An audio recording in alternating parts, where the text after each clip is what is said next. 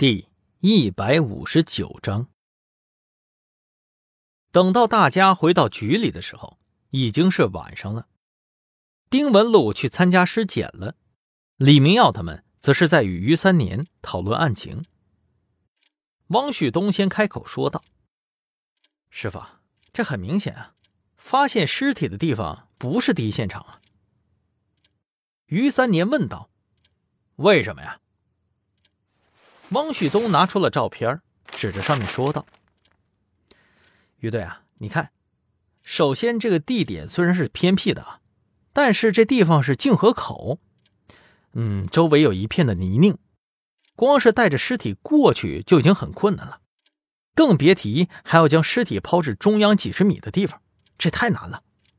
况且咱们在河岸边上没有发现多余的脚印呢，而且这里啊靠近高速公路。”太容易被人发现了，所以尸体应该是被冲到这个地点的。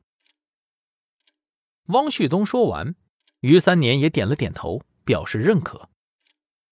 张浩已经跑去查监控了，不过高速公路的监控可不好查，够他受的。这时，丁文璐走了进来，结束了，尸检报告在这里了。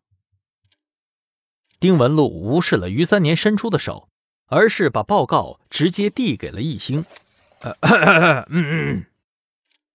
李明耀尴尬的咳嗽了起来，他有些头疼。这丁文璐在为人处事上真的是比业务水平差了很多呀。好在于三年也不是很计较，而是嘿嘿的笑着，挤到了易星身边，一起蹭着看尸检报告。根据骨龄来看。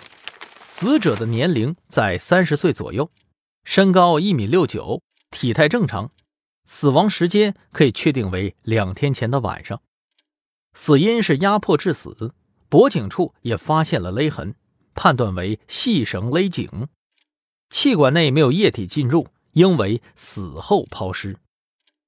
这和汪旭东的推理不谋而合。于三年眼力极好，看得很快，问道。易教授，有什么看法？于队长，还是别这么客气了，叫我易星就行了。我觉得他和小红应该是没关系的，不像是那个组织灭口。死者做了美甲，但是全都花了，脖子上有抓痕，很明显，他和凶手有过一番缠斗。李明耀也接过了尸检报告，扫了一眼，说道：“嗯，有道理。”组织估计不会派个二把刀前去灭口，再加上死者是个女孩子，只会做得更干净，不至于留下这么多线索。所以我看呢，应该是熟人作案，更像是临时起意的激情杀人。犯人很明显是想毁掉死者的身份信息，对面部进行了破坏，让我们无法根据尸体的面貌来调查。哎，大家都别这么失望嘛。于三年点起了烟，吞吐了一口。其实啊，我已经安排人顺着江往上游去排查了。死者手上的美甲，我也找人去找了。不过这条线索估计很难。昏暗中，扑哧一声，火柴燃烧，周围亮堂了起来。火光照出一个人的轮廓。脸上戴着古怪的面具，面具从鼻子划分，一边是红的，一边是黑的，两边的脸上都写着字，一边是死，一边是爱。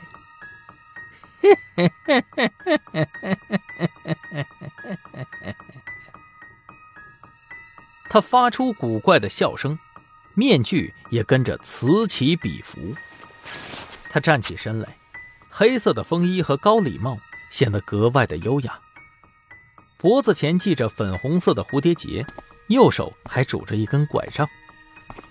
他走到桌边，按下了留声机，琴声缓缓地从喇叭之中渗出来，定音鼓与钢管齐奏，渐强，渐强，仿佛整个宇宙的邪恶都在步步逼近。是肖斯塔科维奇的。C 小调第四交响曲，伴随着邪恶，他从桌上的众多照片里挑出来了一张，正是易星的照片。欢迎你，罪恶克星。欢迎来到我的游戏。